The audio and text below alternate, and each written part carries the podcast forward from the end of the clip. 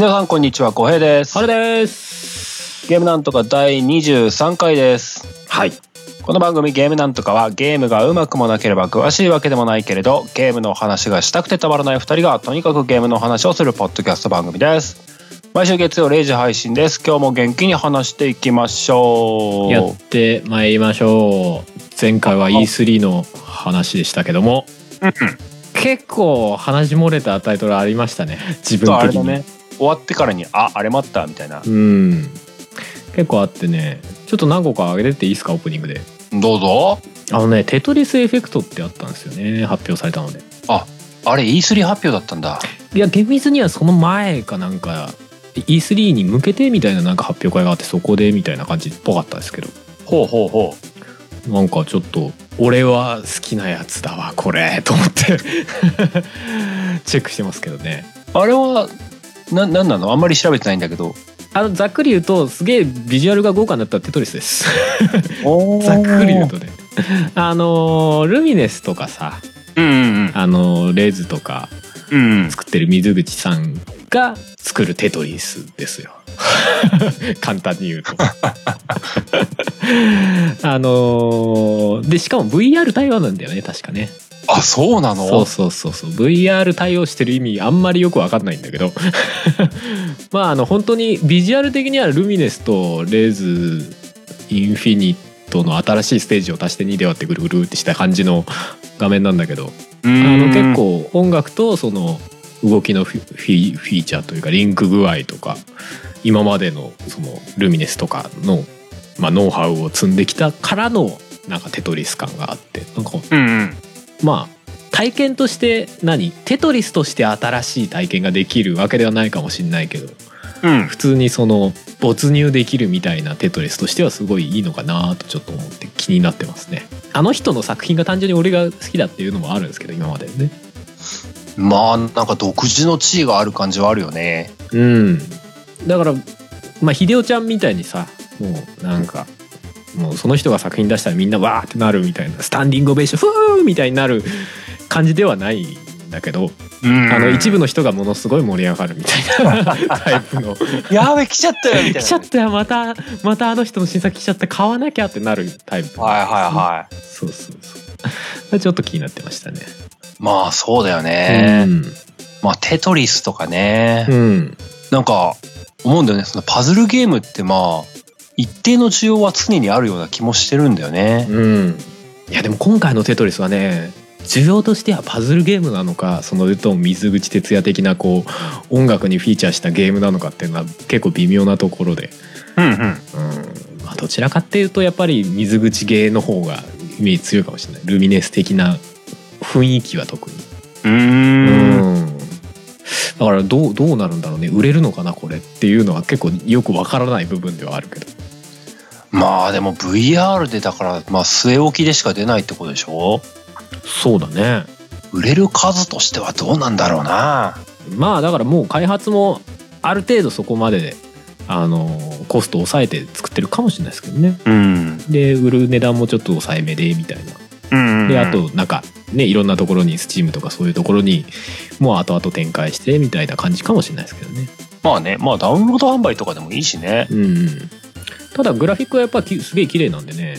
うん。そうミニマムなゲームでそのちょっとまあ新しい体験というか没入感みたいのあるっていうのは俺は結構好みなんでね。そういう意味でも楽しみにしてますね。うん。うん。あとはね Doom の新作が発表されててねドゥームってあの怖いやつだっけ？あそうそうそうそう。あのメタルの曲が似合いそうな世界観。じゃんじゃじゃんじゃじゃんみたいな。ラポーンみたいな。とりあえず手にはショットガンみたいなさ。ねショットガンを敵の口の中に突っ込んでバシコーンって撃つみたいな雰囲気のやつですよ。まあある種クレイトスさんの暴力性とかに近いというかそれの元に近いゲームかもしれないですね。派手に蹴散らすみたいなね。そうそうそうそうそう。そう FPS としてはね Doom はもうかなり老舗の。うん。そうですね。もう大昔からある FPS の火付け役みたいなゲームなんですかね。俺も細かく位置づけは分かってないですけど。うんうんうん。そう。それの一回リブートされたんですよね。Doom の無印のリブート版が、は比較的最近出てそれ持ってるんですけどそれが結構楽しかったんで、うーん。あの敵銃で銃でバンバン敵撃っていくとなんか敵が赤点滅状態になってそれで近づいてなんかスティックを押し込み押し込みかなんかするとその残虐キルみたいなことができるんですよね。クレイトスさんバリじゃないですか。そうそうそうそうバシャーってなんか 引き裂いて殺したりとかぶん殴って殺したりとかみたいなやつですよなるほどね。そうそうそう。爽快感やばいタイプだ。そう。であの FPS もそんなリアルな動きじゃなくてもどちらかというとスポーツシューターに近いような動きなんですよ。うーん。サクサクって動いてもガンガン殺して先進んでいくみたいな。はあはあはあはあそう。まあ楽しかったんでね。ちょっと新作気になるなって感じですね。そうだよね。あとは何があったかな。アンセムって出てましたね。あれは、E EA かな？いいえうん。なんかねパワースーツみたいなのに身を包んだね。なんか何？アイアンマンのスーツあるんじゃないですか。うん。あんな感じのに身を包んだキャラクターたちがなんかその知らない惑星を探索していくみたいな感じの。ほー。うん、でコープで協力してやるのがまあベタなやり方っぽいですけどね。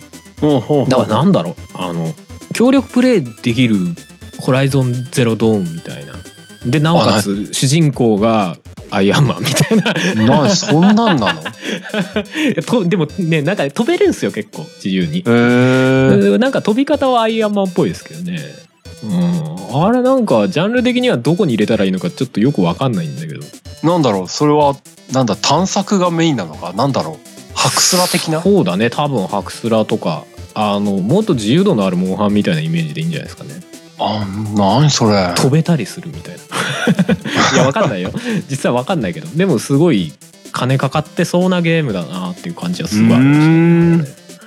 これはちょっとまあやるかどうかは別として。あとロストプラネットとかにもちょっと俺は近いのかなっておおなるほど。見てて思いましたけどね、まあ、ロストロストプラネット自体はオープンワールドじゃないけど。うんうん。あの今回のアンセムは TPS 視点だったりとかするんでちょっとなんかロロスプラの雰囲気あるなーなんてちょっと思ってましたけどね。うん。見知らぬ大地でこう探索しながらみたいな。へえ久々に EA でなんか新規の金かかった感じのゲーム出てきたかなってちょっと思ってますけどね。うん。うんうん。面白そうでしたね。アンセムね。アンセム。これもなんか予約かなんか出てたような気がしますよね。いつ発売なんだか追追ってはないですけど。なるほど、うん。ありましたないいなあ僕はあと気になってたのは、うん。ディビジョン2とかそんぐらいかな。あーディビジョンね。あれ小平さん1やったんでしたっけ？うん結局やってないんだよね。あの一時一緒にやって動画上げるみたいな話もあったけど結局流れちゃいましたねあれね。うん、うん。ディビジョンねディビジョンずっとね面白そうだなと思ってややりたいなってぼやぼや思ってたんだけど、うんうん。結局やらなかったねああそうね。機会があったら全然やるって感じのゲームな気がするけど。うん。うん。あれねあのなんだろうか。あの一人でやってもよかったんだけどうん。一人だとどうしてもなんていうのかな。あれやっぱりコープがメインっぽい雰囲気を感じてたからな、そうだね。コープでやるとより楽しい系のゲームですよね、うん。なんかねそんなにストーリー重きが置かれてない感じがあったからね、うんじゃあ一人でやるぐらいならいいかなと思って伸ばしちゃったんだけどね、うんうんうんうんでも2も出ちゃうんだ。うんふーんっていう。うんふーんっていう。まあでもなんか2からやっても全然差し支えなさそうなゲームスタイルっぽい気がしますけどね。まあね。そんなに話のつながりが重要なゲームではなさそうな気がするな、うん。からまあ2出たらちょっとまたチェックしてみたいな感じになるのかなって気がしてます。だからね本当楽しそうなのが多いなーって 思ってます。うん。いっぱいあるよ。やばいよ。冬はやばいよって思いながら。まあねまあ冬に限らず今後まあまあ常になんですけどやっぱりいっぱい出るね大物タイトルがね。しかも時間かかりそうなやつが多いよね。さっきのアンソンもそうだし、あとサイアンソンサイバーパンク2077とかもねオープンワールドでちょっと楽しそうだなとかね。ラックダウン3とかねオープンワールドものはほんと時間かかるよね。うーん。ななんかそんなサクサク終わるようなゲームじゃないのかそんなボーボー出られたら困っちゃいます。こっちらっていう感じはちょっとあるよね。まあ困ってますって言うけども基本的には喜んでるから安心していいよ。そうなんだよ。でもなんかその全部いいなと思ったやつが全部できないこのもどかしさみたいなのあるよね。そうだね。もうどうどう体があっても足りませんみたいな、うん。そうなんだよね。このバランスの悪さを誰か解消してくれってちょっと思っちゃう。何かを切り捨てなきゃいけない感じみたいなね。まあね。まあ仕方ないですわ。仕方ないですけどね。うんうん。あとあれですねなんかうん。スイッチ向けだったっけな？任天堂スイッチ向けかなんかでなんかアーマードコアみたいなゲーム出てましたね、え？デモン X マキナっていう。あなんかタイトル聞いたなあれフロムが関わってんだったかな？ちょっと忘れちゃいましたけど。あのフロム？何？マシンデザイン？メカデザインがフロムと、フロムじゃねえアーマードコアと同じなんですよね。だからすげえアーマードコアっぽいまあなんか違うロボゲーが発表されててへえなんて思いましたけどね、まあ俺でもスイッチ持ってねえからできねえやみたいな。思いつつ なんか結構アニメ調なシェーダーというかあーそうだね。タッチの、ん。そうだねそうだね。フロムのロボフロムじゃねえや。もうアーマードコアのロボットを うん。トゥーンシェードにした感じっていうやつだよね。そうだね。うん。なんかアーマードコアと違ってなんかそのフィールド上であの武器とかをピックアップできてその場で使えるみたいやだ困る。うん感じっぽかったですねああそのスタイルはいいなと思って。ただ挙動は全然アーマードコアっぽくはなかったな。あそうなんだ。うん。からまたまあその辺で まあ何がいい悪いみたいなのがありそうな気がするけど。まあまあでもあ久々にこういう感じのロボゲー出たんだななんて思ってまあ、ん。スイッチは言うてもねそんなサードパーティーの対策ってそんなに数ない気がするからうんねうんうん。そうそう。こういうちょっと新規の新機軸のねうん、ゲームとかはちょっと楽しみだし頑張ってほしいなっていう感じありますけどね。うん、うん、まあぜひともねスイッチ買わなきゃならんなと思わせるだけのものがでどんどん出てほしいな。ですねそうね今 PS4 と XBOX360 じゃねえ。XBOX1 はうん。わりかしねかぶっちゃってるとこ多いからね。まあ僕目線でいくとね完全にもう PS4 一強時代ですからね今、まあ日本は特にね。う いやでももう正直ね XBOX もあのマイクロソフトが開発してるゲームん、あに関しては結構いいよねって思うのはあるんだけど正直。あのフォルツァのシリーズとかさフォルツァホライドホライゾンとか。あヘイローも新作発表されてましたしね。ああ。ヘイローインフィニットインフィニティかな、うんうん。発表されてたしその辺はやっぱりああいいなとは思っちゃうんですけどでもそれ以外があんまり差別化されてないからまあいいか仕方ないってなるんですけどね割とね。まあね。まあそういう意味でなんかいい感じになってもらえるといいですけどね。だからその何？ロボゲーもススイッチ独占？まあ独占なのか分かんないけど少なくともスイッチ向けに開発してるっていうのはなんか、ああそっち行くんだっていう感じがあってね。どうなるんだろうって思ってますけどね。なんかあれだね。最近いろんなハードへのうんフロム成分の輸出が激しいね。ねなんか謎の存在感を放つようになってきたよえね。フロムね最近ね、うん。まあ特にだろう。特にあの例のあっちのシリーズがデモンズシリーズ的なやつが。あのあの系統のゲームをいまだに何シシリーズっていうか何あの系統なんて言ったらいいのか分かんない。死にゲー？フロムの死にゲージャンル？そうね。はあそこはもう確立してる感がすごいですけどね。もうなんかとりあえずフロムに死にゲー出させようぜみたい いろんなメーカーがね 今度うちで死にゲー出しませんか？みたいな。なやるや る。って何和風？いいよって。ええあ今度は和風でって。あのちょっともうあっちの系統はあのどこどこさんがやられちゃってんでうちはなんかまた別のやつをみたいな。じゃあ今度 SF で出しませんかとかってどっか言うのかもしれないですね。えせえよ。いいよ。いいよ。っつって。ビームサーベルにすればいいよみたいなそのうちガンダムの死にゲーとか出てくんじゃないの？ひどい。まあアホな話はそのぐらいにして。まあまあそんなのも他にちょっとね前回話に出なかったのをちょっと取り上げてみましたけど。うん。はいまあそんな感じですね。まあまあそんなんでね今週も本編に行こうかと思いますけども、はいよ。今週はね、うん。FF の話をしようじゃないかとおお思ってるんですよ。しかも、うん。FF456 あたりの思い出話をしようじゃないかという。超ふわっとしてますね。何この刻みみたいな感じね。まあそうだよね。特定の子1個にするとねちょっとねまあ話しきれるかなって感じなんでね。そう。うん。かといってね、FF 全般ってなるとね、あっちゃこっちゃ行き過ぎるというね、まあそうですね。ちょっと絞ろうかってなってね。抱えてしまうのでね。うんまあ、何？いいわばスーファミ時代のやつみたいなことだよね。そうですねまああの頃の FF 的な、うん。まあ、自分らが一番一番なのか分かんないけど刺さってた時期の、そう、割と出会いに近い時期だよね。そうですねなので、456あたりの FF を話してみようじゃないかというのがはい本編です。はいそんなわけで本編行きましょう。はいよ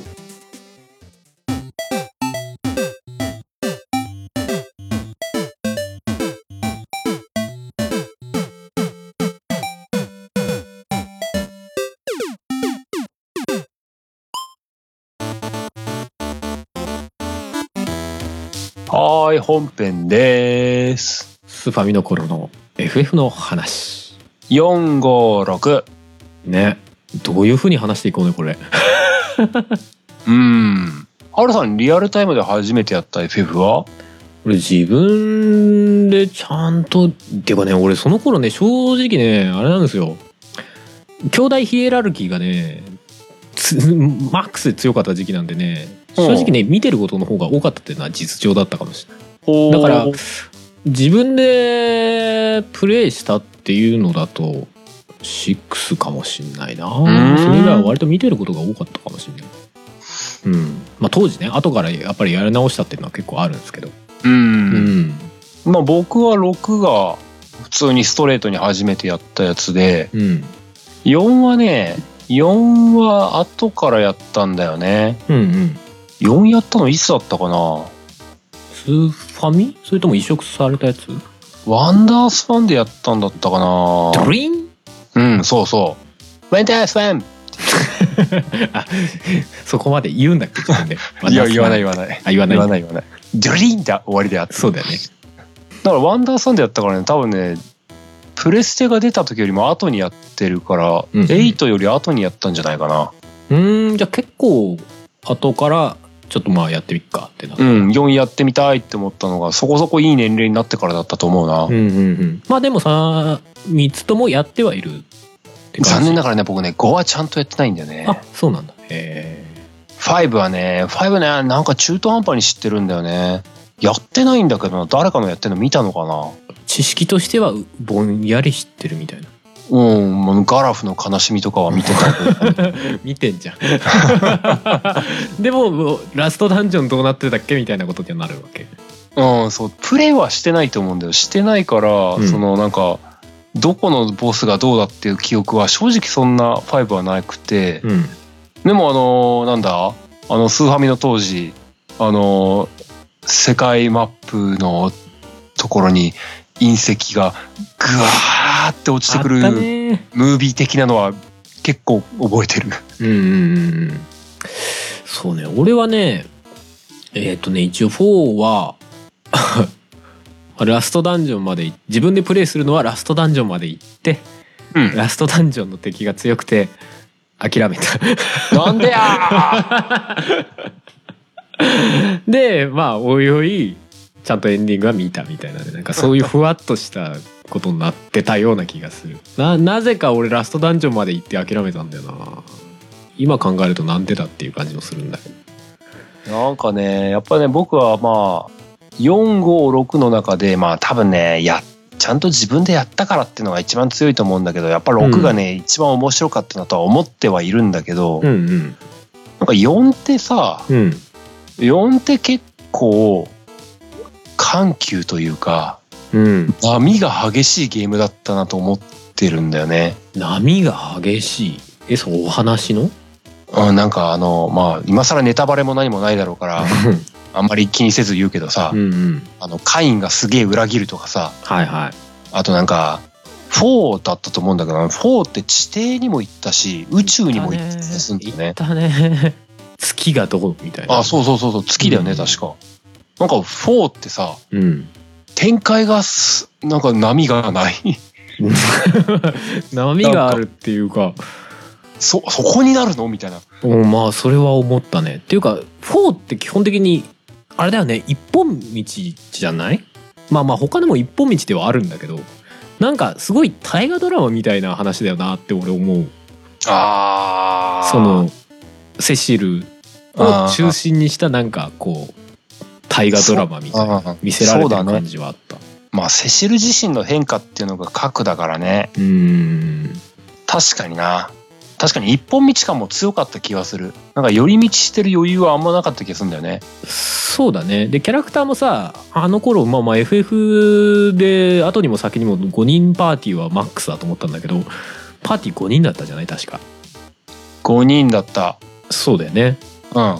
そうそうそう。で5人のパーティーでさあの自分で任意で入れ替えるみたいなのはなかったんだよね4は、4はストーリーの中で勝手に入れ替えさせられるんだよね。そうそうそうそう。で最初の頃は徐々に5人まで増えてってさ。うんうん。でパーティーが5人になるとさなんかなんかあって1人減ってさ。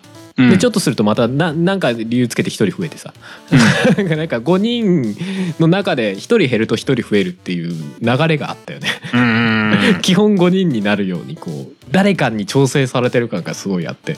うんそうね。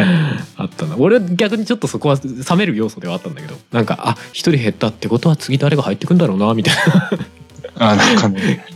でもね思ったのはね、4最後の最後のパーティーでさ、うんうん。忍者みたいなやつ。いたね。なんなんて名前だっけあいつ。忘れちゃっいたけどさ。たエッチか。あそうそうそうそうそう、んあいつだけ思い入れないんだけどみたいなさ。いやうんそうね。おお前いるって正直思ってたんだよね。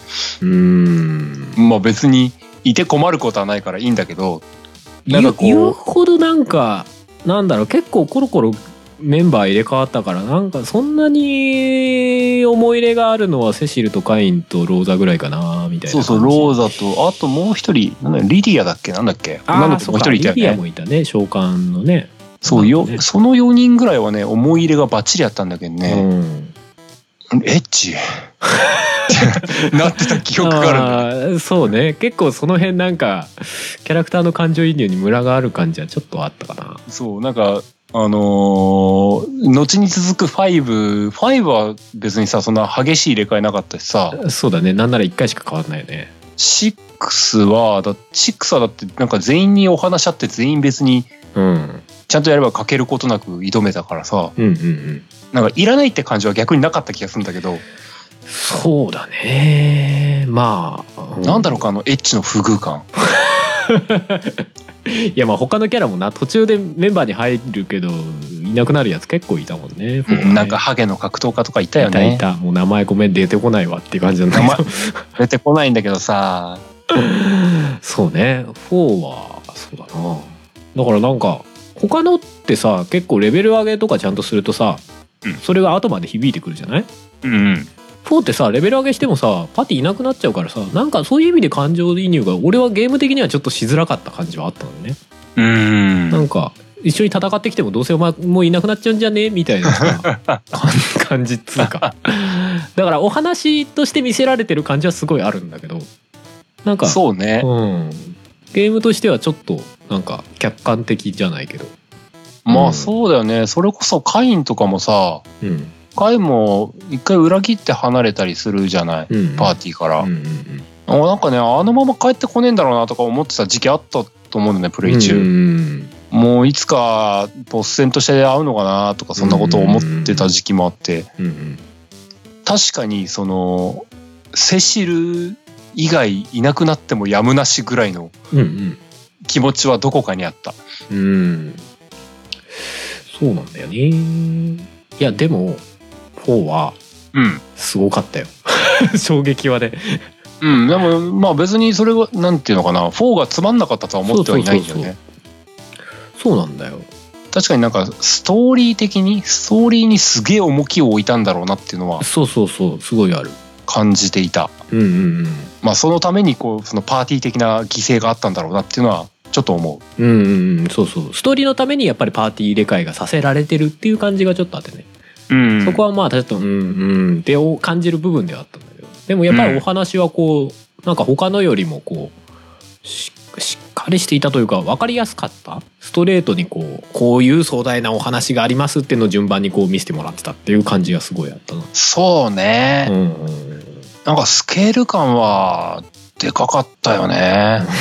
なんかどちらかっていうとなんか何？やるドラに近いようなイメージ。ドラマをプレイしてるというかドラマの中にゲーム要素が入ってるみたいな印象の方が近かったかもな俺、おー。うん、だから自分が旅してるっていうよりかはなんかそのキャラクターたちの体験をゲームとして遊ばされさせられてるっていう感じはあったかも。あーなるほどね。そうかもね。そうそう。だから割と56はなんか自分がちゃんとまあ自分がちゃんとっていうか、まあ、特に5は自分がなんだろう体験してるというか遊んでるっていう感じわからんがすごいわけではない、うん。なんかねバッツにはねバッツには何かこう自分自分が入っていける感じはあった気がするんだようん。そうね。FF の中でもバッツは自分感すごいよね。う んそうそうそう。あのすっぴんだしね。彼。あの冒険者だしすっぴんだしキャラクターとしては言葉喋らないし。そう完全にこれはあなたです感がすごかったです。そう。なんかドラクエの勇者ほどじゃないんだろうけどね。バッツはなんかね、うん過去の FF とか今までずっと見てて FF の中でもね等身大感が一番強かった気がするな、うん、うんそうだね。だからさなんかちょっと余談になるけどさうん。ディシディアとかでさバッツ喋るでしょ？うん。違和感すごいんだ俺。なんかバッツが喋るのに関しては。特に声付きで喋っちゃうと。なんなんいやいいいいよ黙黙っててっていう感じがね ちょっとあるんだよなバッツに関しては。なんかさあのー冒頭？うん。あのチョコボチョコだっけあいつ。うんうん。あいつに喋りかけてるとかっていうイメージは多少あるんだけど、うんうん。確かにストーリーの中ではそんなになんなんていうの？なんか感情豊かにいろいろ話してくるイメージはなかった。そうそうそう。だからそういう意味ではあれだよね。やっぱ4と5の差ってすごいよね。4 はもう完全に主人公主体で話が流れてくるじゃない？うん。うん、主人公に巻き起こるいろんな出来事っていうさ、なんかね、そう、4のセシルと、うん、まあ6はティナなのかな、うんうん。やっぱ主人公はティナが一番強いのかな？どうなんだろう？わかんないけども。そうね。6のメインの主人公はティナだろうね。なんかね、その、セシルもティナも、まあ後のクラウドとかもそうかなと思うんだけど、あの、基本的に主人公ちょっとネクラ要素ありみたいな、うん。イメージが闇まあ、闇成分多めみたいなところがあるかなと思ってるんだけど、うんバッツはない。ない。いや5いやでもまあ4の話ちょっとすっ飛ばしちゃうけど5はもうねカラッとしてるんですよ、うん、そう、なんか大陸の風みたいな感じなんだよね。うん、まあまあお話自体はだんだん後半暗い方向に行くんでおーちょっとおーってなるんだけど。にしても全体から見るとやっぱ5は異常にカラッとしてるよね。うん、なんかすごい明るい感じ、イメージあるんだよね。そう。で5は音楽もねすげえカラッとしてるんですよ。うん。あの金管って要はトランペットとかさ、うん、ああいう音をすげえ多用してるのよね。だからね、かなりこう何力強さとかうんさっぱりした感がすごいんですよ。5って BGM だ基本明るいのよね。対して6のあのパイプオルガン感ね。そうそうね。パイプオルガンとあのなん6か、はね6は正直ね音楽に関してはねどこにでもロックだな6は。ロック調まあ戦闘の曲もロック調だし。ああのやっぱり、り最後のねパイプオルガン感もねロック的なニュアンスのパイプオルガンな気はする。あでももう僕の中でやっぱ6のね、あの、あの、パイプオルガン的な BGM とね、あの、暗雲立ち込める感、うんうんうんうん。あの、憂鬱を 絵にしてみましたみたいなね。あのオープニングのイメージはすごい強い。やうんそう。6のオープニングがち超いいよねあれね。あの暗さね。ややばすぎるこのゲーム。パーパーって後ろで雷みたいなボンボンボンみたいな。さタあらーみたいなさ。不安しか不安だけがすごい出てくる。めちゃくちゃ暗いよねあの辺ね。あれはいいですよね。でもうね最初のお話の冒頭もさ結構暗いじゃない？まあ全体から見ると実はそんなに暗い話ばっかりでもないんだけど結構。うん。ロックとかさエドガーとかあの辺が結構ね明るい話とかも結構あるんでそうでもないんだけど最初とか結構暗いよねあれね。だって主人公洗脳されてるみたいな話じゃない？いきなり。そうそうそうそうおそう。ーおーみたいなね。あの6のあの憂鬱な感じはね。うんあの本当にオープニングとうん。世界崩壊後のフィールドの音楽。うんはいはいあのあの虚無感。まあすごいよね。だってもうフィールドの曲で明るい曲ないもんね。うん、基本ないね。チョコボ乗った時だけだねくらい、あそうだね。パラパパパーパラパーパーみたいなさ。曲とかもまあ明るくはないもんね。だってそれに対して5なんかさもうあら明るいもんね。パーパーパーパーパーパーパーパーみたいなさ。ああ5はさあこれから冒明る険へ出かけようみたいな感じすごいもんね。うん、5はなんかね本当なんていうの？なんかちょっと違うのかもしれないけどちょっとドラクエ的だなとは思ってたんだよね、うん。うんうんうん冒険に出かけよう的な雰囲気というか。そうかもね。まあシステムとかもちょっとドラクエっぽいっぽいですしね。ジョブがあったりとかあまあ確かに。ジョブチェンジがあるのか。うん。うん。転職ですからね。もうジョブチェンジなんか英語にしたらそのまんまですから。そうだよね。うん。でも55ジョブチェンジ自体は3もあったけど、うんうん。5のジョブチェンジを最後にあんまりジョブっていう概念出てこなくなったよね。そうだね。チェンジするようなタイプではなくなりましたよね。うん。どちらかっていうとそのキャラクターの個性をもうちょっと持ちつつも、あのなんスフィア版みたいなさそのキャラクターの個性の中で自由に育てていくっていう感じになりましたよね。うんうん。俺結構ねイメージとしては5って結果浮いてる FF みたいなイメージがちょっとあるんだよね。そうかもね。もうちょっとななんだろう何に近いんだろうな。まあでも他の FF と比べるとやっぱり浮いてはいますよねうん並べちゃうとなんか違う感じがあるよなと思うよね。そうだね。でもゲームのなんだろうシンプルな楽しさみたいなところはやっぱりあるかなっていうのは俺自分の中ではありますね。なんか、ん。プレイの楽しさっていうかゲゲームゲーム的な楽しさお話的な楽しさよりも。そうそう。だって5あれギルガメッシュって5だよね。ビルガメッシュ5だね。ギルガメッシュとさうん。はいあとあの X です？はいあの感じの何？敵キャラの際立ちっぷりってなんか5良かったなと思ってるんだよね。そうだね。正直ギルガメッシュとエクセス以外の敵キャラはほぼ存在感ない。ああまあまあそうだね。逆にはそういうなるのか。言うと。うん。からまあまあまあでもゲーム全体で言うとまあ大体他のゲームもそんなもんかな。まあそういう意味だと4は結構個性的なキャラも多かったか。4は。四天王とかねああそうそう四天王いたね、まあゴルベーザーもそうだし。うんうんうんうんうん。そうね。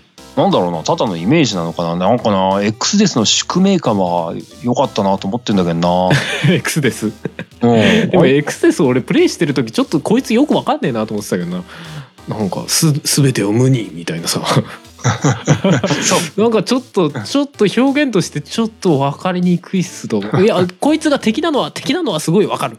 こいつをそのままにしとくとすごいまずいことになるのは分かるんだけどうーん表現としてはちょっとよく分かんないけど、うん、まずいっていう感じがすごいね。何言ってるかよくわかんないかんない確かにちょっとあったかもね。いやまあそれは全体そうかもしれないけどな。一番分かりやすいのはケフカかもしれないけど。まあ 4のさゼロムスとかもなんか最終的には似たような感じだったよね。なんか暗黒生命体みたいな。あーあーそうだね。負の感情の化身みたいな感じだったような気がするけど。4うん4はなんかな。なんていうのかなそのセシルとカインのうん。人間同士の話がありつつ最後はうんなんかこうすごいとんでもない巨悪が現れましたみたいなうんうんうん感じだったからな、そうでしたね。そうでしたね。なんかねその5の X デスはうん。まあつ強いというかまあ敵が大きな敵が一人バシッといるっていう感じとねああうん。その6のケフケフカ6もねケフカ以外ってそんなにね喋る敵っていなかった気がするんだよね。うんうんなんかこっちにあーだこーだ言ってくる敵があんまいない気がして、うんうん。うん、ケフカあとケフカってレオ将軍殺すっていうシーンがしっかりあるからありましたね。なんかねここいつダメなやつっていう感じがねバキッとねそうね。ずっとあったんだよね。ケフカはでも結構珍しいタイプの敵ですよね。うん。なんかある種小物感もありああそうね。なんだろう。身近なす最強な悪っていう感じああそうそうそう。なんかケフカはね、うん。あのーなんていうの？なんかあんますごくないやつがうん。やばい力手に入れちゃったらこうなりますみたな、ないりますって感じすごいよね。そうそうそう。いやだから妙妙なリアリティがあるんだよな、うん。ケフカって。そう、うん。こ小悪党がねのし上がっちゃった感はあるんだよね。そうだね。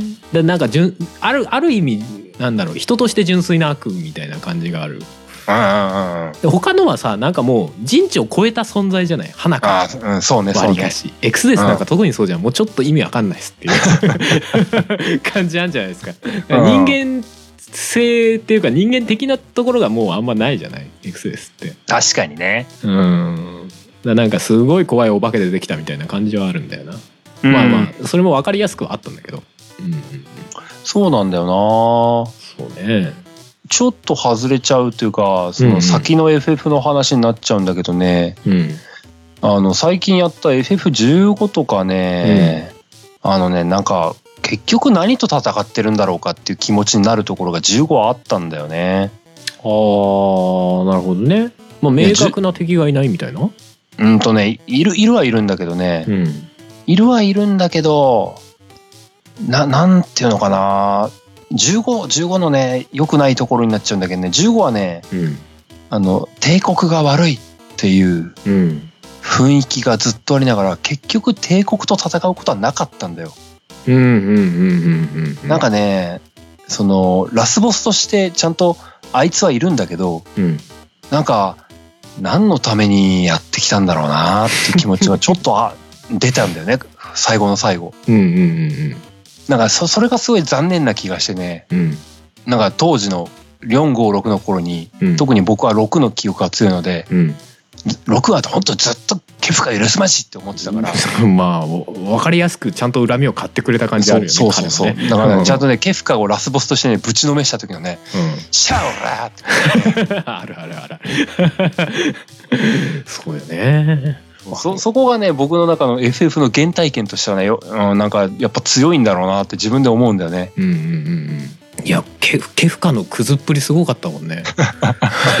川に毒流したりとかさ。しれっとね。海援の一家を。そうそうそうそう。懐かしいな。だからああその辺の流れはすごい良かったよな。そうなんかね66楽しかったな。いや6は良かったよそういう意味では。でも6はさその4みたいな大河ドラマというよりかは群像劇だよねやっぱね。そう。6はねもうねまあ全員がとは言えないけどね、うん。ほぼみんな主役、そうだね。さすがにウーマルは主役じゃねえなとかもうそういうとこあるけどさ。うん。でも基本的には何？ティナが主役だけどめちゃくちゃティナの話をずっとするわけでもないしまうん。あ準主人公であるとこのロックの話をずっとするわけでもないじゃないそうそうそう。ちゃんとそれぞれのキャラクターに何だろう。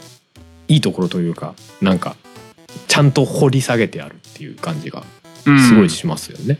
なんかね僕のあのーリアルタイムでやってた時のねすごい感覚というかね、うんうん。6って世界崩壊した後仲間がチリジリになっちゃってうんうんで今度はセリスでねうんうん。あの仲間をまた集めていきましょうっていう風になうんうんうるん中で仲間と再会していくんだけどなんか崩壊前に全員いた仲間がうん本当に全員いなくなってそうなんだよねたった一人になるんだよね。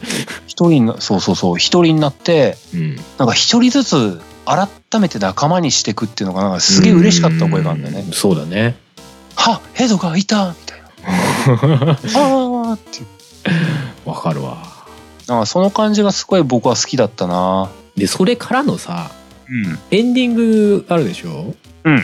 エンディングでさ一人ずつなんかカットが入るじゃない、うんその瓦礫の、まあ、最後のダンジョンから逃げるあ脱出していくとことねころのね。そうであそこでさみんなちゃんとそれぞれ個性を放ちながらさなんか何か言ったりとか何かして、うん。そのエンディングが続いていくわけじゃない？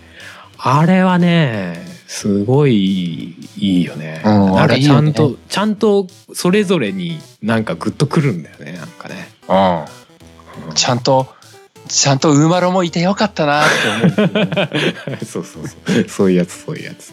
そう。だからそうね。ちゃんとなんかな無駄なキャラがいないっつうかね。うん。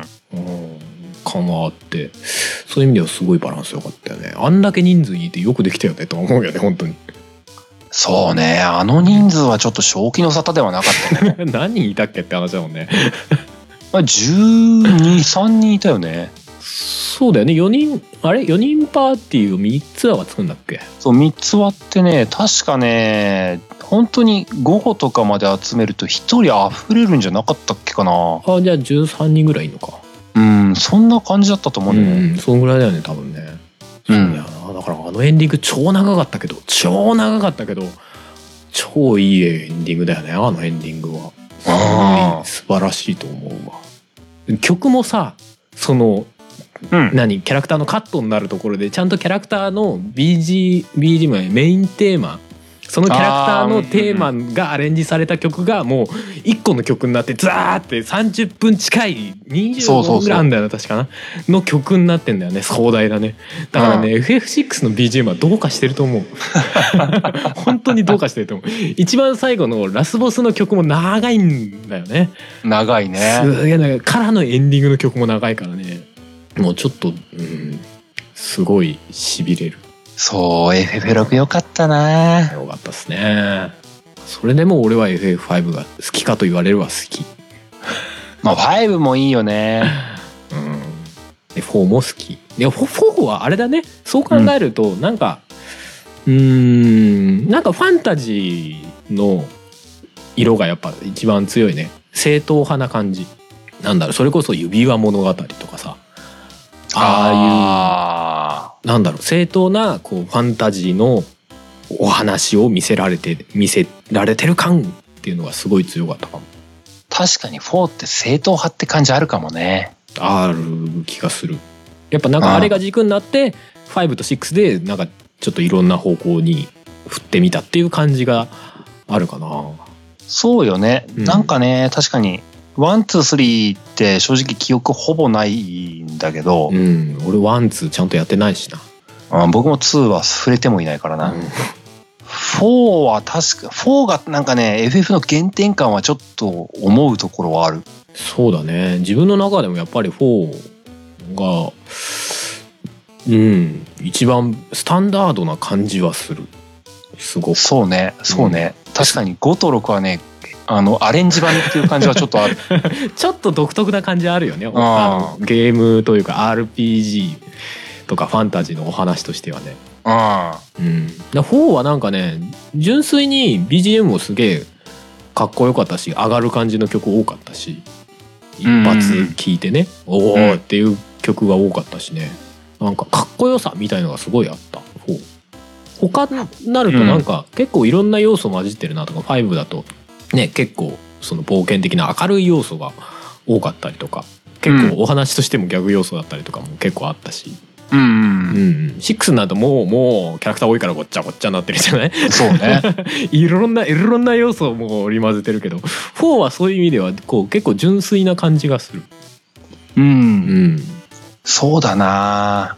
4はまあリアルタイムでやってないのはあるけども、うんうん、セシルが最初あれなんだけどなんだっけダークナイト？なんか暗黒騎士。暗黒騎士か。そうそうそうそうそう、それが主人公っていうあうんうんまあなんかその意外感というか、うんうんいうのもあったけどもうんうん。うん最終的にあれパラディンになるんだよね確か。そうだね。でなんか見た目もバキッと変わるじゃない。真っ白ですわ。そう真っ白になる真っ黒セシル君から真っ白セシル君がなるなる。でなんかさあのスステータス画面じゃないけどさうんうん。あそこもあおいセシルってこんな感じなんだっていうのがねうんうんうん。ちょっとほっこりした。えどういうこと？なんか暗黒騎士の時さうん。兜かぶってるのはビジュアルじゃなかった？そうだね。ほとんど顔隠れてた。そうそう。ななんかそっから、あのー長髪のそうだね。白毛になって。金髪だったかなあれ絶対髪の毛の色変わってねとか思うよね。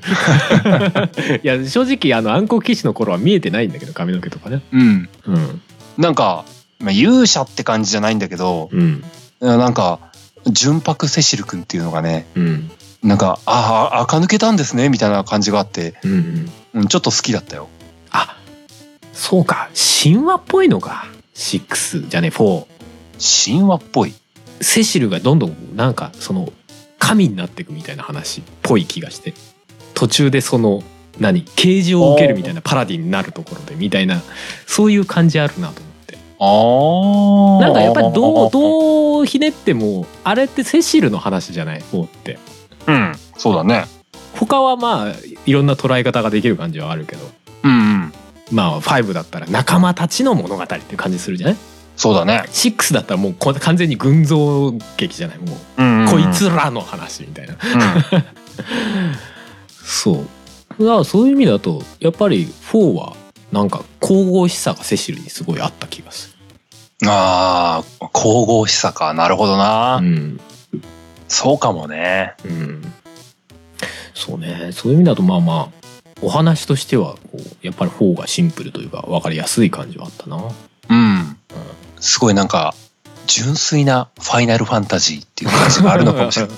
ある気がす純度の高いファイナルファンタジーな気がするな。る気がするななんかなやっぱりな。お話主体の、うん、そうなんだよな。なんかねセブンとかのセブンもやっぱりクラウドの話だなとは思ってはいるんだけど、うん。なんかねそこその4とねセブンがね、やっぱちょっと違う気はするんだよな。だからクラウドって別にじゃあクラウドが新しい次元の何かになるみたいな話ってあんまないじゃない別に。あーそうだね。だから結局最終的に仲間の仲間と一緒に戦うみたいな感じだったから。ああそうだね。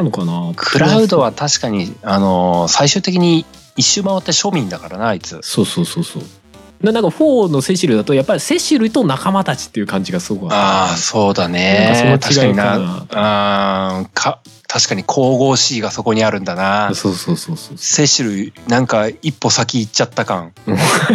あの目覚めちゃった感というか。ある。うん。あーそうだね。うん、目覚めちゃったセシルとあなんかあのあ明らかに格下なんだけどやっぱりあの昔ながらの、うん、仲間だからの会みたいな感じ まあそうね。うん。助さん格さん的なね。感じの仲間みたいな。感じはちょっとあああるあるかな。すごい失礼な言い方かもしれないけど。でもなんか構造としてはやっぱそういう感じがあるのかなって気がする。そうだね。うん。あの4で言うと4なんだっけ風数屋だっけ？だね。月の民？そうそうそう。なんかそういうキャラクターたちもうん。確かにそのセシルの引き立て役として存在してた感はそうそうそうそう。あるな。テラとかもねいたけどあの魔法いた使いね。ねました やねやっぱなんかその主人公たちを主人公っていうかセシルをその高みに行くためになんかやっぱり存在してたっていう感じあるよね。お話そうだなうん、だからそのパラムポロムとかもさ、主人公を生かすためにみたいなさそうだな。遠い目でこのパラディになるやつを生かすために犠牲になったみたいなさあー。感じあるじゃないですか。みたいなね。確かに。うん、そうだな。セシルがすごいなんかあのは覇王道を歩んでいく様というか。いや本当に。ああそうね。それは確かに納得だな。そうそう。やっぱ他のメンバーも結構どんどん入れ替わっていくからどうしてもねセシルがすごい浮いて見えるよね4は。うん。うんうんうんそうだなそうだな。そこなのかなセシルに感情移入がしづらいのは。うん。うんうん逆にねそうそう。それはセシルではない感は確かにずっとあったんだよねだからやっぱセシルの物語を見ている立場っていう感じがああったなやっぱな。あそうだな。で転じて5はもうもうどうぞどうぞバッツなってくださいってああそうだな。もうもう好きなように好きなようにアビリティいじくりまくってくださいっていう。もう好きなように敵をぶっ倒してくださいっていう。話そうね。そうね。文句になるのも最終的ねにはガラフのことは忘れないであげてくださいになるね。そうだね。ガラフ。ガラフ。みたいなね。あのあの辺もいいよねまあお話自体もあの主人公以外は割と掘り下げられてたじゃない？主人公ってそういう意味では結構無無の人間なんだけど。うんそうね。バッツはニュートラルだったよね。何も掘り下げられるよそうないもんねお話的には。なかったよね。冒険者っていうぐらいじゃなかった？本当に。うんうんなかった気がする。なかったよね。だからもうどうぞどうぞ感情移入してくださいっていう感じのキャラだったでも他のキャラの掘り下げは結構あったよね。うん。ファーリスとかレナとかはね。まあ結構つってもそんな多くはなかったかもしれないけど。そうだよね。5まあ他のキャラクターの掘り下げは確かにあったけど、うん。あったけどなんか他のシリーズと比べれば薄めだった気はするな。そうかもなんか世界にこういうことが起きてるとかうん。エクスデスがこういうことをしているみたいなうん。何？そそっち側でいろいろが起きてるような感じが。そうだね。で振り回されるみたいな ニュアンスは強いかも。うん、そうそうそうそう。そう巻き込まれていくとう。ん。うん。でなんか、うん、気のいい仲間たちとバッツが、うん、世界を冒険していくぜっていう感じ？そうだね で最終的にガラフが死んで「よっしゃハーレム」っていうね。ちょいちょい言われるけどどうしてあのなんだろう性別感だったんだろうねみたいな。全員よくよく考えたら主人公以外全員女っていう。うんそうだよね。あれなんでだったんだろうね？なんでだったんだろうね？なんか今考えると変な感じだよね。随分偏ってんだみたいなね。うん。なんか逆に今っぽい感じはするけどな そうなの？いやいやなんかとりあえず女キャラ入れとけみたいなさ風潮って時々あったりするじゃない？まあ FF はないけど。あまあそっち系のさキャラクターが可愛いみたいなゲームだとさ主人公一応男だけどそれ以外のキャラはみんな可愛いですみたいなさ、まあまあまあね、うん。でもそういうニュアンスでもなかったんだよね5はね。うんうん、そうそういう感じでもなかったと思うんだけどな。だけどなんかだからファファリスとかあれ女じゃなきゃいけなかったのかなとかちょっと思うよねさあれ素直に男でもよかったんじゃね？とかさ。うん。まあねなんでああなったのかなって若干興味あるけどね。なんでだろうね。うん。え別に普通に海賊の親分で男じゃダメだったのか？パンチ弱かったのかな？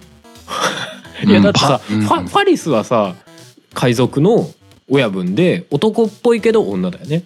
そうだね。でレナは王族の血を引くんだけど王子じゃなくて 女なんだよねうん。そうだね。王族の血を引く女なんだよ。別にうん。それも男でもよかったじゃん、ああまあ確かに。ななどなんでみんなこうこれっぽいけど実は女みたいなキャラクター揃えたのかなとかちょっと思うよね。なんでだろうね。なんだろうね。まあ絵的にその方が良かったみたいな結構ありそうだけどねそうね。うん。でも4人パーティーって22まあまあ途中までは22なんだけどガラフがいるから。うんうんうん。最終的には全員女みたいな。な,、うん、なんだろうね。とかちょっと思うよね。そうね。うん。なんだったんだろう。後にも先にもそれぐらいだよね。あそこまで女の子比率が多いのって。うん。でそのメンバーで固定だからねなおかつね。そうね。そそうのがね不思議だなとは思うまあ後に出た FF はまあ大体ねその4人以上というかうんうん。キャラパーティー編成的な要素が必ずあったから、まあ、意図的に女の子まみれにすることはできたけどもうんそうそうそうそう。そういう雰囲気はなかったもんな。なかったよね。まあ FF5 に関してはそういう色気づいた話もほぼなかったけどな。そうね。なかったよね。なかったなかった。なんか恋愛感全然なかったよね恋愛感全然なかったね。よくよく考えたら別に主人公とレナとかくっついてもいいじゃんみたいな話だけどね。なんだろう、うん。お話重視の話だったらさ全然ありそうなもん俺だけそうだよねだって4はしっかりあったじゃん。どあったね。6もだってあったよ。5はそのなんだろうね。主人公がもうそういう色恋沙汰に無関心な人間なんだねきっとね。設定上。もう根っからの冒険家みたいな俺を癒してくるのは冒険しかねえみたいなそういうニュアンスなのかもしれないけどね。あれ？本当だ5一切そういうのないよね。うんまあ多少そのなんだろうな色恋的な感じじゃなくてそのファリスとちょっと心を通じ合わせるみたいなニュアンスとかそういうぐらいはあったような気はするんだけうん。どうんそのぐらいだったよね。えだってセブンだってさうんなんかデートイベントとかなんかあったしさ あったね。まあエイトなんか直球で恋愛ものだしさそうだね。ナインだった？ない？ほらあったじゃん時短とああまああるあの、よね。だがあそうだよね。え天天ははあ天はもろですよもろですよもろもろですよ。もろですよ。12 は知らんけどあったろ多分雑い。いやだからなんか不思議だよねそういう意味ではねリアルに考えると。本当だ5だけ恋愛要素が全くないうん。でも逆に女の子が多いいやそうなんだよ。なんでだ？不思議不思議だから冒冒険なんだよね。そうか冒険に恋をしていたのか 逆にまあそこのやっぱりさっぱり感みたいのは良かったけどね。まあそれがないからあんだけカラッとした感じがあったのかなと思う。あの爽やかさはそういうこと？うん。いや爽やかだよね FF5 ってね。あ爽やかすごい爽やか うん。なんか素直にその冒険というかいろいろ巻き起こることにを楽楽しんでいくというかなんか対処していくっていう感じがあったな俺はな。うんまあまああのドット絵でさいろんなあのジョブ変更してまあビジュアルも変わるのも楽しかったしだから当時あんまそこまでキャラクターのビジュアルが変わるっていうゲームもそんな多くなかった気がするんだよな。RPG とかでも。まあジョブまあドラクエはキャラの絵が見えなかったじゃない。うん。戦闘中。うんうん。だからまあ FF5 はその戦闘中にそのジョブに応じて見た目が変わるっていう風なとこってそうそうそう。結構存在感があったと思うんだよね。うん。でジョブチェンジで相当戦略が変わったじゃない？あのゲーム。ああ。ジョブの種類によってさ。うん。でそれでやっぱりそこから自分なりの攻略法を見に出していくというかそういうスタイルのゲームスタイルでよかったんだよな、うん。まああー。6だとそこをねキャラクターの多さで補ってるっていう感じはあるけどさ。そう6ね。みんな好きだったな、うん。うん。うん。みんな好きだったよ6はうんまあ6はもうずっとじゃあじゃああえて6の中でう。んこいつが一番好きって選ぶんだったら誰ですか？マッシュ。あーマッシュいいっすね。なんかねあのもはや本当にただの思い出でしかないんだけどね。うん。マッシュが好きだった。うーん。キャラクター的に？まあキャラクター的になのかな。うん。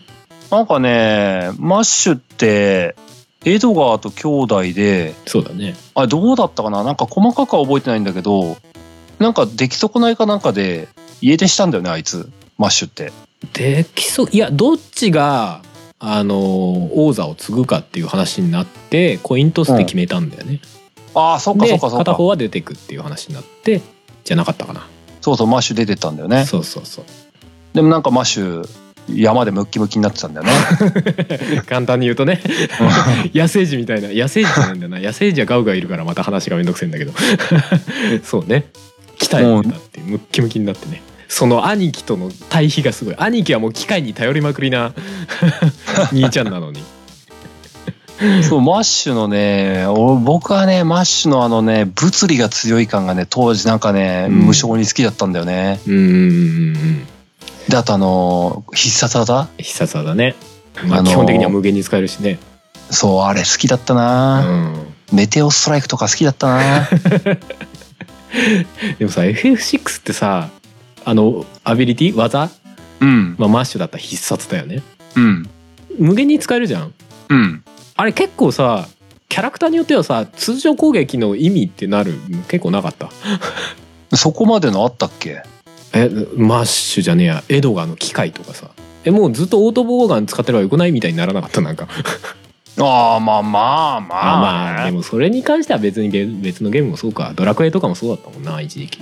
まあでもそこが好きだったよ。いやまあ分からなくないああこの状況はエドガーのバイオブラスト必要だわみたいな。けどあこ何？あのこの街すげえ毒効くやつ多いからここはエドガーですねみたいな。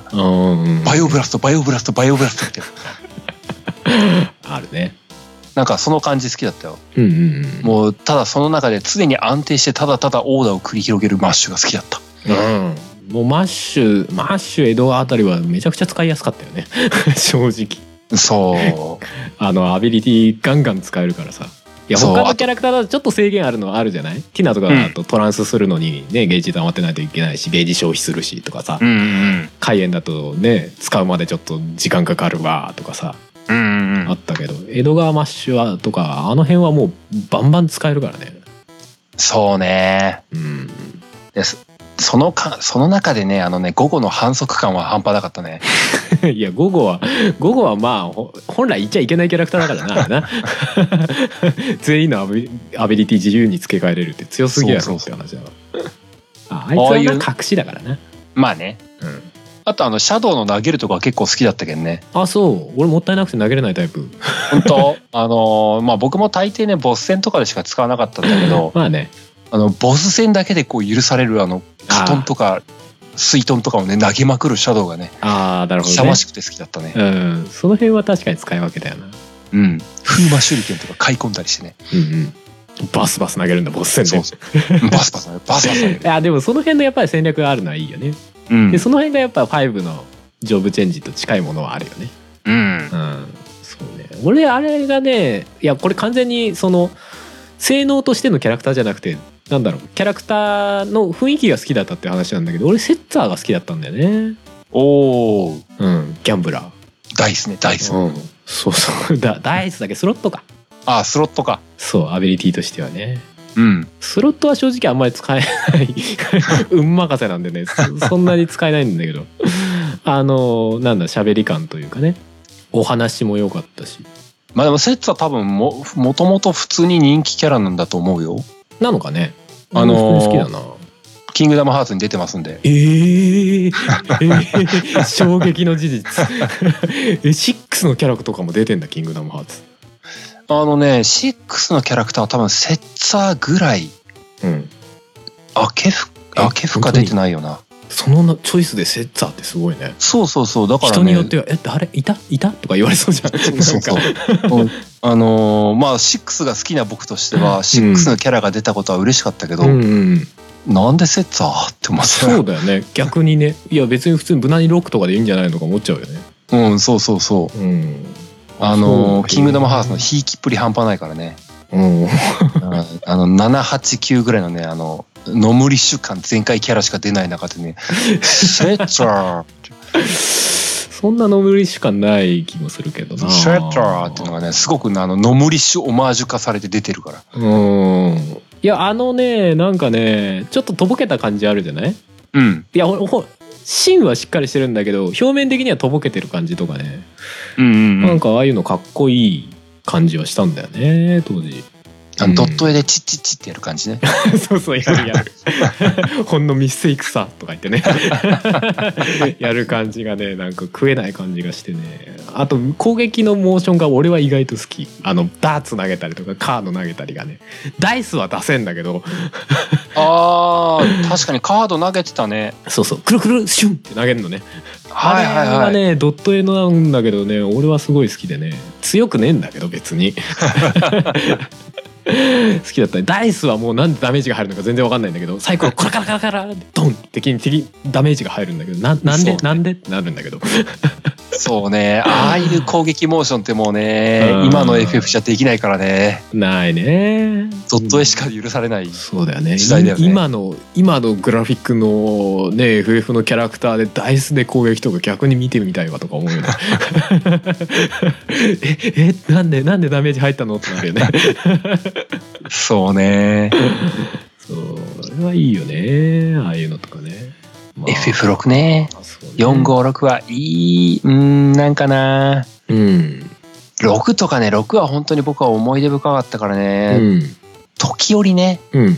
なんかまたやってみたいなって思う時あるんだけどうん。躊躇するんだよね。長いから？うん。まあ長い。いやいや無理っしょってなるんだよね。長いよね、まあ、長いはかなり長いですよあれは。うん。4とかもね。4はまだ短めな気がするんだけどそれでもねうん。いや無理っしょってなるんだよね。うんそうばね。まあもう今 RPG ができないからそうねどれもちょっとやるには重い重いなとは思うんだけどでもでも今やややりたいなって思うのはでも6かな。僕は逆に行こうかな。ちゃんとやっておきたいなと思ってあまあねやってないからね。うん。6のねやっぱあの暗い雰囲気っていうのは結構好きなんだよな。特に最初の頃ねなうん。ナルシェの雰囲気とかあさ。あ炭鉱としてナルシェですよ。そうですよ。もう一番最初の街なのに音楽くれーくれー。いやいやいやそれ中盤ぐらいに出てくるさちょっとなんかちょっと雰囲気の悪いなんか街とかでかかる曲じゃないのっていうぐらい暗いなんかドヨドヨっとした曲なんだよね。そうね。あのなんかみたいな。シュワそうそうそう。うん好きだね。もうねあのオープニングからのあそこの流れとか好きだね。本当にね。ーそう。窓は周りに乗らされたね。そう。洗脳されたなんとかのんなんとか兵士だったよね。うん。そこにね連れてくビックスとウェッジですよ。そうですよ。ブッツとウェッジ毎回出てくるけど毎回役職が全然違うっていうあいつらね。そうそう。懐かしいな。いいっすねまたやりたくなるな。うん FF って不思議なもんでね、あの、まあ、456もそうだしうん、うん、僕789ぐらいもねまたやりたいという気持ちはちょっとね常にどこかにあるんだよね。ああそうね。そうね。俺はクリアしてないからやっぱりやりたいなって気持ちはあるんだけどね。やっぱちょっと実が伴わない感じはありますな、うんそう。まあ結局やらないんだけどやらないんだけどなんかやり直したいという気持ちがねずっとどこかにあるんだよね。うんうんうんうんまあでもそういう意味じゃちょっと話はずれちゃうけど6と7っていうのは比較的雰囲気って似てんのかもね、ああ、まちょっ似てる。と暗い。似てる。群像劇みたいな。うん。で5と9あたりは近いかもね。うん結構明るめじゃない。まあまあ最終的に9も結構暗い話にはなってくけどちょっとノムリッシュ感強いけど。うん、ななるけどそのバッツとジタンはそこまで遠くない感じは。感じはあるよねやっぱね、うん。カラッとしてる感はあるよね。うん。うん。まあ8はうん。8と4か？そんなことないな、うん。8と10かな。あーそうね。ちょっとそれは分からんではないか。世界観というかなんか物の作りっていうかさうん、なんか建物とかノームリッシュのがそうそう。目指したものは近い気がするんだよね。うん、雰囲気はちょっと近いものあるよねやっぱね、うん。あと恋愛みたいな話が結構前出てたりとかね。そうそう。まあスコールもなティーダもな。うん、まあスコールとティーダ全然違う人間だけどな。人間性としてはまあまあかなり真逆に近いけどな。あだってスコールはやっぱりクラウドをちょっと引き継いじゃってるところあるからなうん。なんならもっとひどくしてる感じもあるよね。うん。あれなんだっけ？クラウドは興味ないねでしょ？そうそう。スコールもなんかあったよな。これ何かあったっけ？もうスコールはもう常に格好好きで喋ってるイメージしかないんだけどなんか。もうす、うん、なんか、うん、なんか、お前お前それ口に出せよっていう。ずーっと格好好きでなんかベラベラベラベラベラベラこうじゃないかなああじゃないかなってずっと喋ってるみたいなイメージあるそうね。スコールはそういうやつだな。そうね。極まったネクラみたいなイメージがあったな。うん。かっこいいね、いくら。そうそうそうそう。まあ、なんだろうね。まあ、な長々話したから、まあ、時間的にはこんなもんだろうなとは思ってはいるんだけど、うん。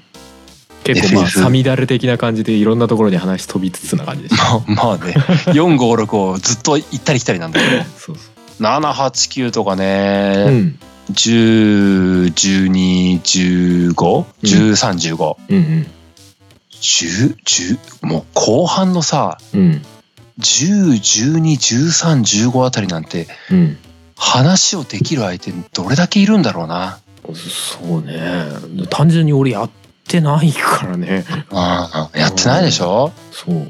僕も12やってないけどさ、12は割と特に少なそうだねなんかね。12っあいつなんて名前だっけ？バンだっけ？ああうんうんうんうん。バン。あの空賊。あそうなんだ。俺全然設定知らないんだよな。え最初見た時俺本気でこいつが男なのか女なのか迷った FF の主人公だね。こいつお男？女？なんか男っぽいパッと見男っぽいんだけど女って言われたらあ女かもなっていう。結構割と普通に悩んだな。あいつ12も結構ねやるか迷ったんだよな。うん。でもなんか結構ファンタジー色強めっぽい感じでしたけどね。そうあのなんかなんだっけジャッジメントだっけ、うんうんうん。なんかいたじゃんあうんの、うんうんそれこそ FF4 ぐらいにいそうない四天王感そうそうそう。もう完全に4から一人だけ入っちゃった感すごい。そこそこにはキュンとしてたんだよね。あれいいよね。であのタイトルバックもジャッジメントじゃない？ああそうそうそうそうそねあのシルエット。ううん。どういうまあでも。話だったのかは知らない。でもなんかあれだよね。リメイクじゃないや移植版みたいなの出てましたよね。スチームかなんかでね。ああそう。うん。だってなんか DS かなんかであのー12通ポジションのやつ出てたよね。あそう。レレバナントウィング？んなんて名前だっけ？2あそうかそうか。うんうんなんか続編続編なのかスピンオフなのか知らないけども。うんうんうんうん。うんまあまあでもあれ人気なくても出すのかなスクエアは。いやわかんないけど。出てたからそこそこなんじゃねえかなって思ってんだけど。うんうんうん。でもあれですよねこの番組の第0回でそういう話話12のそうね。12リメイクのの話もしてましたよね。あのすごいなん3倍速モードができるみたいな。そう。そうまあ、まあ。ちょっと気になりはしますよねその辺もね。いつの日かな？いつの日かな、13と15の話はしたいけどな。10そうそうね。ごめんやってないけど。ライブさんな。まあまあ今回はね比較的話がお互いちゃんとやってるある程度やってるところっていうことでスーファミ時代のね、うん。FF ってことでしたけど。そうだね。まあいずれねまあそのもう片方しかやってないけどちょっと話してみるみたいな回が出てくる頃になるのか。そうだね。それともまあ俺がやることになるのか。わかりませんけども。まあぜひともね15はね15はねいい加減ね僕 10FF15 ブルーはいい加減脱却したんでね。おうおうかなり憂鬱な日々が続いたんですけどもついに脱却したんでね。おうおううんうん。あの僕と FF13 の鬱憤を話す相手を募集しています。13の？13のあえて13の。あー13はまだちょっと悶々としてんだ。なんか。うん13はまだ僕救われてない。あれでも13の続編はやってないんでしょ？やってない。怖くてできてない、あそうだよね。うん、じゃあ FF13 の話をしてくれる相方を。そう。でも13は結構やってやってはいる人っていうのは結構いいんじゃないですかね。いるんじゃないかな。13目的でえ PS3 買った人いるでしょ？いると思う。結構話題になってましたもんね。まあその後々の評価はどうあれ。そう。うん。コクーンのルシがファルファもう言えねえよ。ファルシェのルシファルシのルシがコクーンンでパージですよ。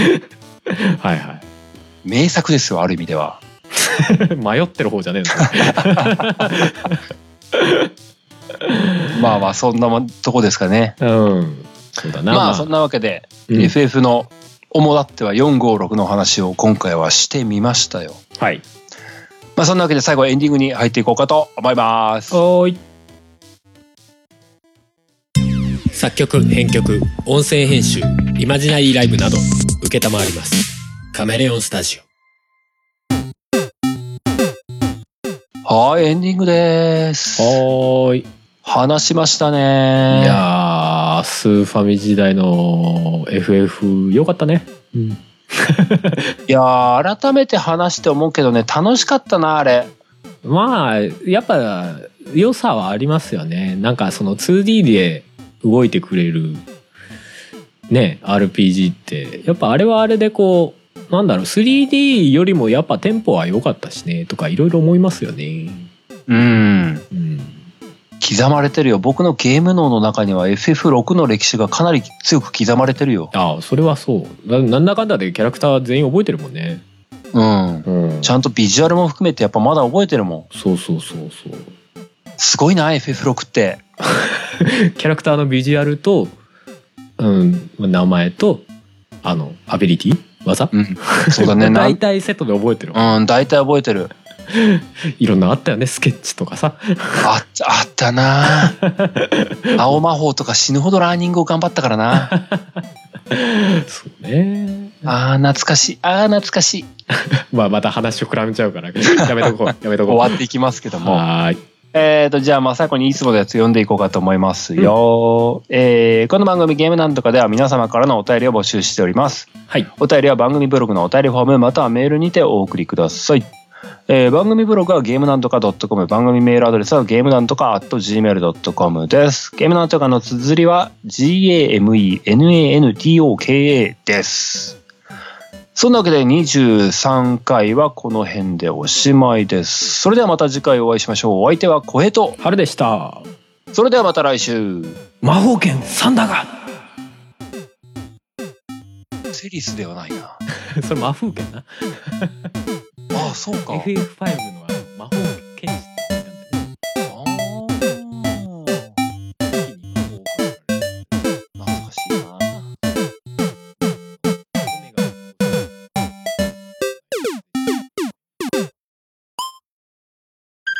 月30日は。ポッドキャストの日。